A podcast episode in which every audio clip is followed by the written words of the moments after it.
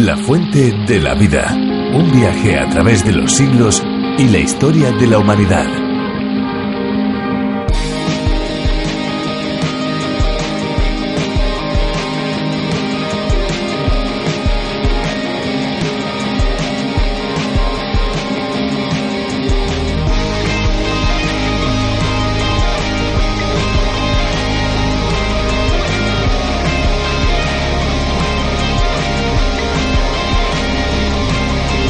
Sean bienvenidos amigos, sean bienvenidos a este espacio diferente, muy diferente a cualquier otro. Esto es La Fuente de la Vida. Aquí estamos, como bien decía Esperanza, en La Fuente de la Vida, un espacio absolutamente refrescante. Esperamos que esa sea su experiencia porque para nosotros así lo es, un espacio que de lunes a viernes a esta misma hora y en esta misma emisora les transmite buenas noticias y en los tiempos que corren esto siempre es muy necesario. Pues sí, además también muy agradable. Decirles amigos que La Fuente de la Vida toma su formato de la versión original del teólogo y profesor de Biblia John Vernon McGee y se llamó A través de la Biblia. Es este un espacio, como decíamos, un tanto diferente a cualquier otro y ya se está escuchando en muchos más de 80 países. Eso es, eh, para España ha sido Virgilio Bagnoni, profesor de Biblia y Teología, quien lo ha traducido, adaptado y nosotros se lo presentamos desde Radio Encuentro, Radio Cadena de Vida, desde Radio Transmundial España. Y precisamente una de las cuestiones que hace único a nuestro programa es que siempre que los oyentes lo deseen, podemos enviarles los bosquejos y las notas del libro de la Biblia en el que estemos meditando. Sí, pero no te olvides, Fernando, de decir a nuestros amigos que el envío es completamente gratuito y eso siempre gusta mucho. Estén atentos aquellos que quieran recibir los bosquejos y las notas porque al finalizar nuestro espacio les vamos a dar una dirección electrónica a la que pueden dirigirse y solicitarlo. También un teléfono al que pueden llamar y ponerse en contacto con nosotros.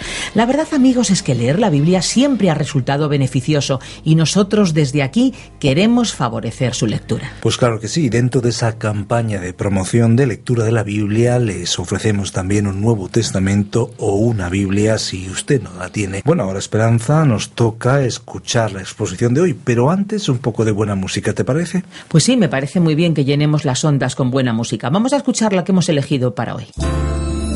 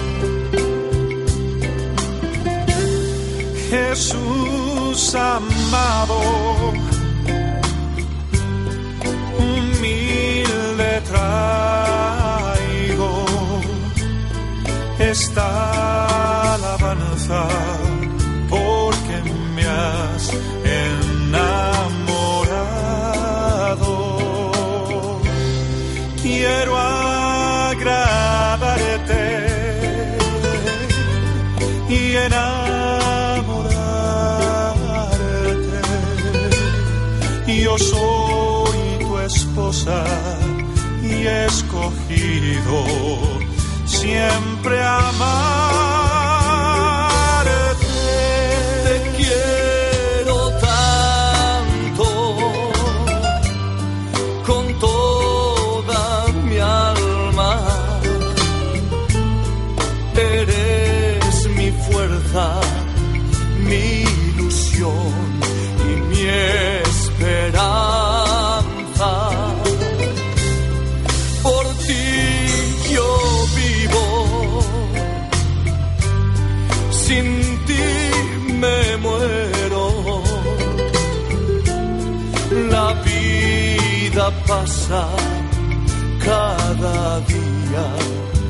Más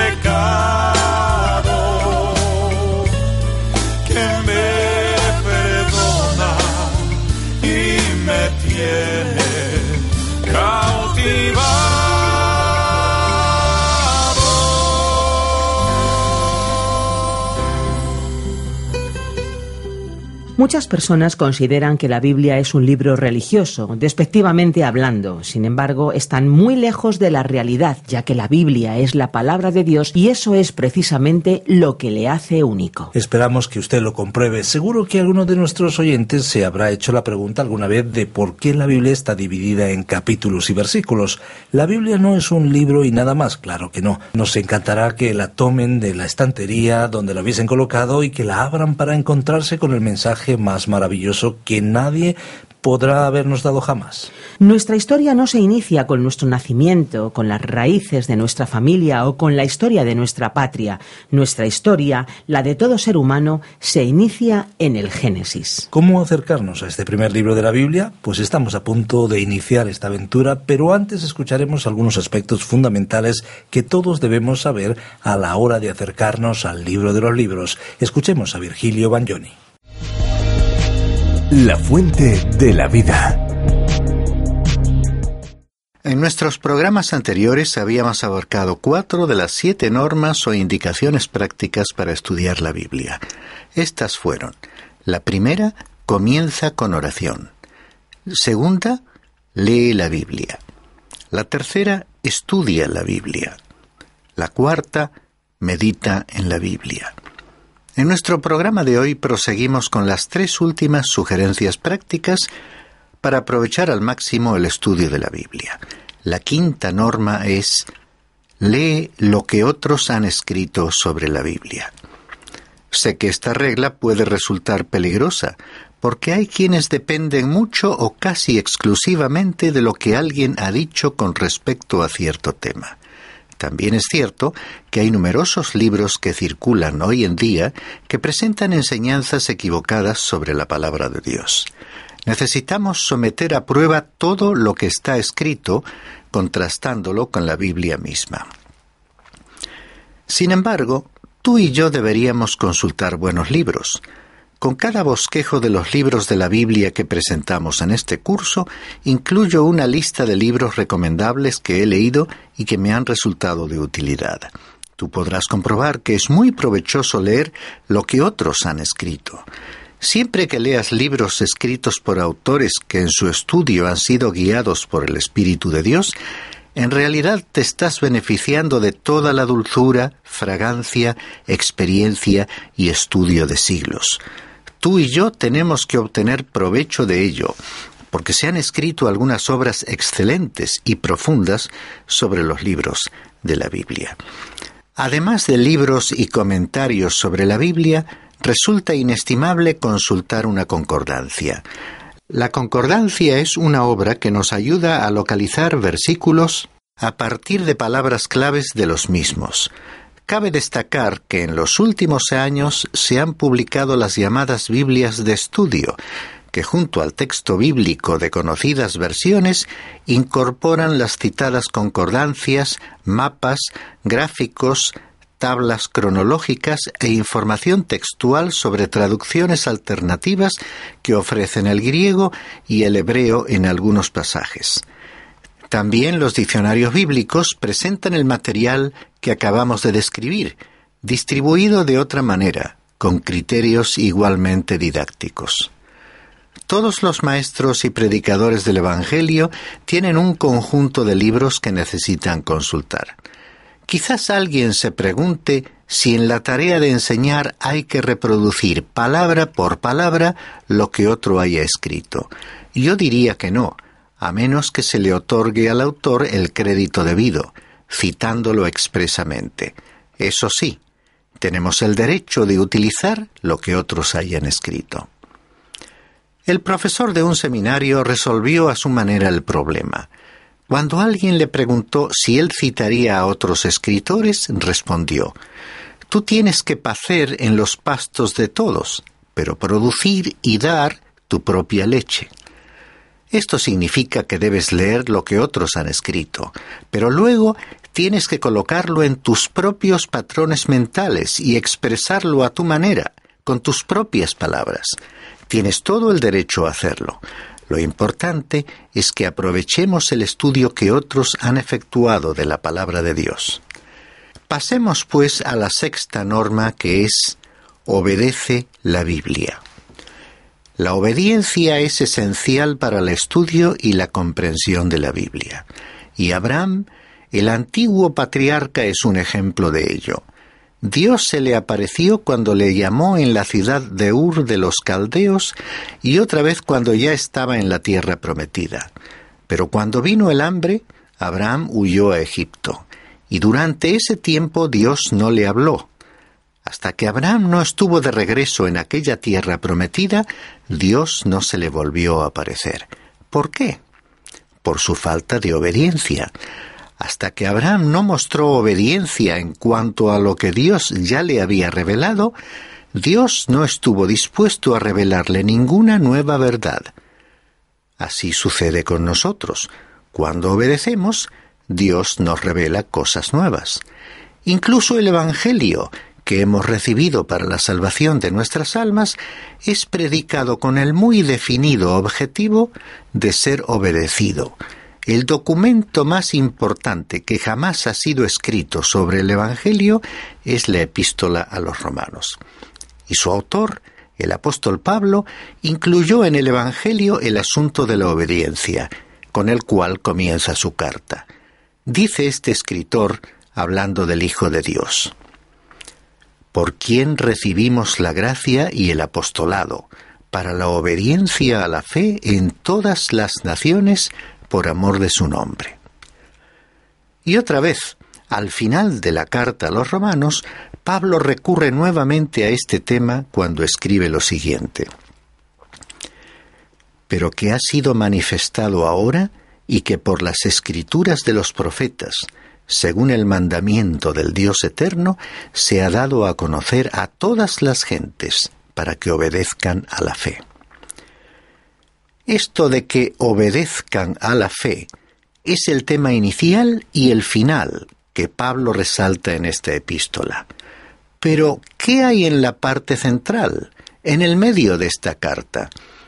El autor nos expone qué es el Evangelio en esa gran sección doctrinal. Luego concluye en la parte final con una sección que trata sobre deberes y responsabilidades, o sea, lo que tenemos que hacer. Pablo incluye así el tema de la obediencia como un tema y parte esencial del Evangelio. La frase obediencia a la fe de la última cita bíblica del apóstol nos hace pensar que, según nos relata el libro del Génesis en el capítulo 3, aquí es donde se equivocaron Adán y Eva. Eva no solamente escuchó a Satanás, el enemigo de Dios, sino que también desobedeció a Dios. La obediencia a Dios es muy importante Y debemos reconocer que Dios no nos continuará revelando la verdad si somos desobedientes. Tenemos que obedecer a la Biblia si hemos de beneficiarnos de su lectura. La obediencia es también importante porque hay personas que evalúan al cristianismo por lo que ven en ti y en mí, es decir, en base a nuestro comportamiento. Un escritor ha dicho acertadamente, la mejor manera de defender el Evangelio es vivir una vida digna del Evangelio. Esta es la forma de probar que la Biblia es la palabra de Dios. Cuatro líderes religiosos estaban hablando sobre los méritos de diversas traducciones de la Biblia. Al primero de ellos le gustaba una versión por su sencillez y por la belleza clásica del idioma. El segundo prefería otra versión porque era más literal y cercana a los textos originales en hebreo y en griego. Al tercero le agradaba una versión más moderna por su vocabulario actual. Como el cuarto líder permanecía en silencio, los demás le preguntaron su opinión. Entonces respondió, A mí la que más me agrada es la traducción de mi madre. Ella tradujo la Biblia a la vida misma, y es la traducción más convincente que jamás he podido ver. Quizás alguien recuerde lo que el apóstol Pablo escribió en su segunda carta a los creyentes de Corinto. Nuestras cartas sois vosotros, escritas en nuestros corazones, conocidas y leídas por todos los hombres, siendo manifiesto que sois carta de Cristo expedida por nosotros, escrita no con tinta, sino con el Espíritu del Dios vivo, no en tablas de piedra, sino en tablas de carne del corazón. Por otra parte, un poeta desconocido lo expresó de esta manera. El Evangelio se escribe un capítulo al día, por acciones que realizas y palabras que pronuncias. Las personas leen lo que dices, sea falso o verdadero. Dime, ¿qué es el Evangelio para ti? Dicho sea de paso, lo que dice esta breve canción es cierto qué importante es obedecer a la Biblia. Creo que en la actualidad el cristianismo ha resultado más perjudicado por miembros de iglesias que por cualquier otro grupo de personas. Esta es una de las razones por las que existe una cierta rebelión, principalmente fuera del cristianismo. Es una reacción en contra del sistema y del orden establecido que incluye a la Iglesia. En una marcha de protesta pude observar en cierta ocasión una pancarta en la que se podía leer Iglesia no, Jesús sí. Francamente, por la clase de vida que llevan muchísimas personas que profesan ser cristianas o que dicen pertenecer a alguna iglesia, mucha gente se está apartando del cristianismo. Hace muchos años, en Inglaterra, se le preguntó a un abogado por qué no se había convertido en un cristiano. Respondió, Yo también podría haber sido cristiano si no hubiese conocido a tantos que decían que eran cristianos. ¡Qué funesto! Necesitamos examinar nuestras propias vidas con respecto a esta realidad. Qué importante es la obediencia a la palabra de Dios. Esto nos lleva a considerar nuestra séptima y última norma, que es comunícala a otros. No solo se trata de comenzar el estudio de la Biblia en oración, de leer la Biblia, de estudiarla, de meditar en ella, de leer lo que otros han escrito sobre ella y de obedecerla, sino también de transmitirla a otros. Es lo que todos debiéramos hacer. Ahora bien, tú puedes llegar a un punto de saturación en el estudio de la palabra a menos que la compartas con otros. Por alguna razón Dios no permitirá que te aísles de la humanidad y te conviertas en una especie de enciclopedia bíblica ambulante, sabiéndolo todo, mientras todos nosotros permanecemos en la ignorancia. Por eso dice él, por medio del autor de la epístola a los Hebreos, no dejando de congregarnos, como algunos tienen por costumbre, sino exhortándonos, y tanto más cuando veis que aquel día se acerca. Dios nos ha dicho que tenemos que ser testigos. Lo dijo literalmente así, seréis testigos.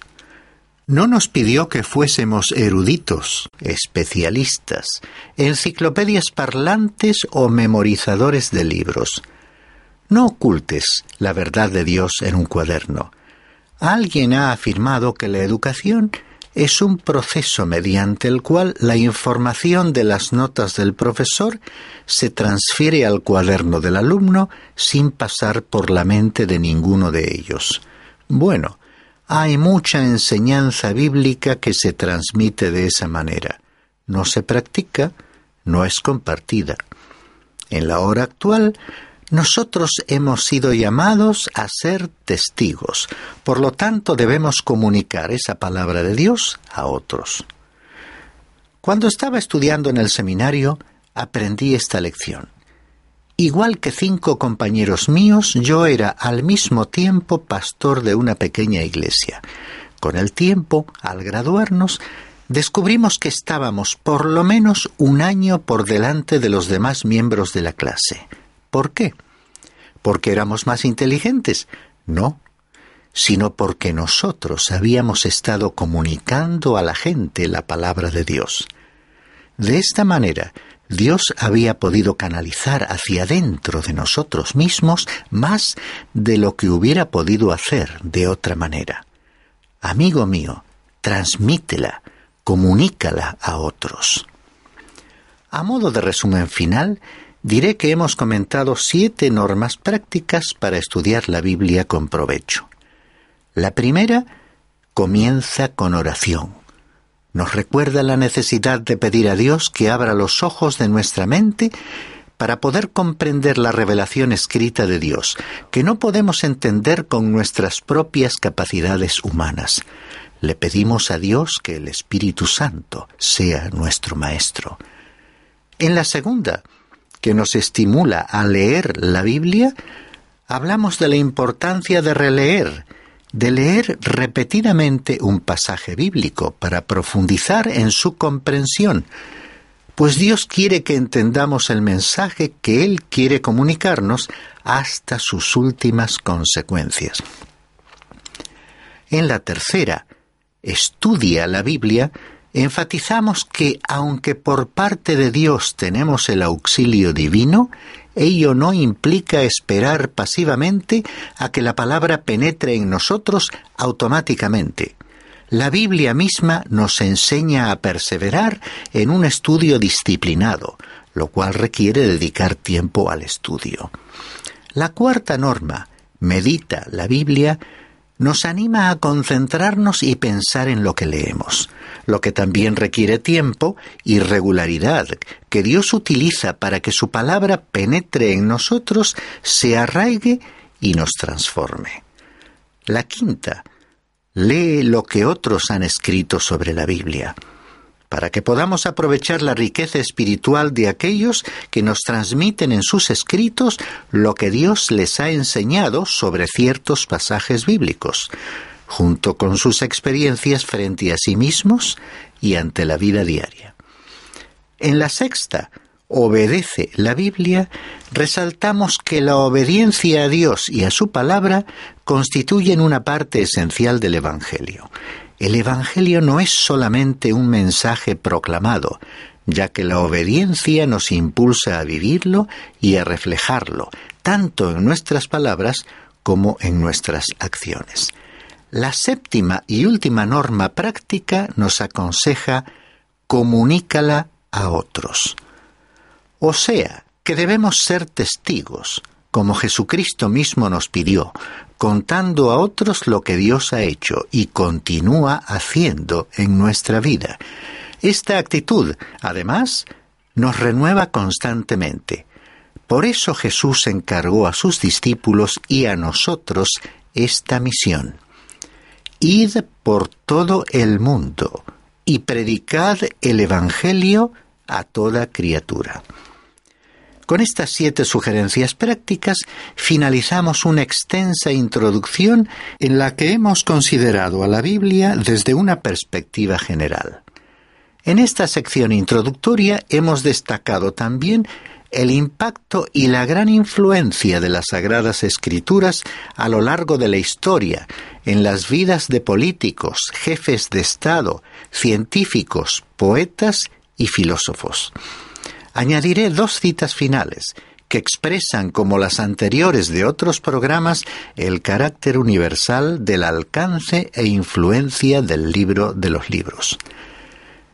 El renombrado pedagogo Francisco Giner de los Ríos afirmó que la Biblia contenía el sistema doctrinal, moral y religioso relativamente más profundo, vivificador, popular e inteligible que en la historia de la humanidad ha aparecido.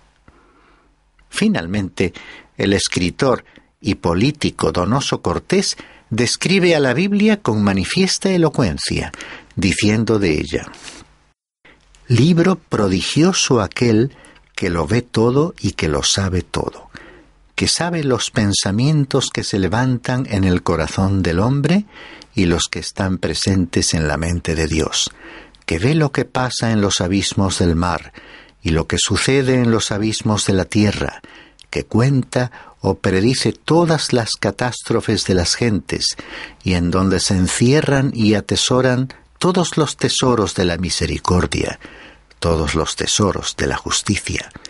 Libro, en fin, que cuando los cielos se replieguen sobre sí mismos como un abanico gigantesco, y cuando la tierra padezca desmayos y el sol recoja su luz y se apaguen las estrellas, permanecerá él solo con Dios, porque es su eterna palabra, resonando eternamente en las alturas.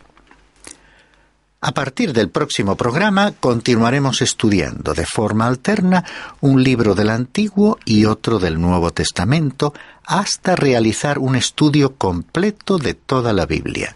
Por ello, en nuestro próximo programa comenzaremos a estudiar el primer libro de la Biblia, el libro del Génesis, precedido por una introducción para comprender mejor su lugar e importancia en todo el conjunto de la revelación bíblica.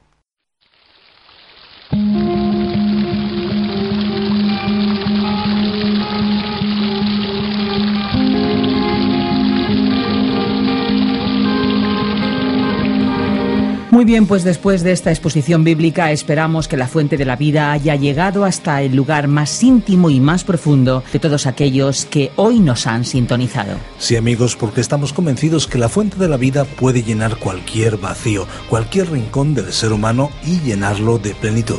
En nuestro próximo programa seguiremos analizando interesantes aspectos que convierten a la Biblia en un libro transformador de vidas. Les recordamos que si desean ponerse en contacto con nosotros pueden hacerlo llamando al teléfono 91 422 0524 o bien escribirnos al apartado de correos 24081, código postal 28080 de Madrid, España aunque siempre cabe la posibilidad también de enviarnos un correo electrónico. Nuestra dirección es info arroba. Tome nota, info arroba radiocadenadevida.com. Si usted, querido amigo, desea escuchar de nuevo este programa o alguno de los anteriores a este, puede hacerlo en www.lafuentedelavida.com. Desde estos micrófonos agradecemos a aquellos oyentes que de una manera desinteresada y sistemática ayudan económicamente para que la fuente de la vida llegue a infinidad de lugares. Le agradecemos el haber compartido este tiempo con nosotros y le esperamos en nuestro próximo espacio. Estaremos aquí de lunes a viernes a la misma hora. Gracias por haber compartido este tiempo con nosotros. Estaremos aquí, recuerde, de lunes a viernes a la misma hora y en esta misma emisora. Ahora solo nos toca esperanza terminar con esa frase lema que siempre nos gusta. Hay una fuente de agua viva que nunca se agota. Beba de ella. Este ha sido un programa de Radio Transmundial producido por Radio Encuentro, Radio Cadena de Vida.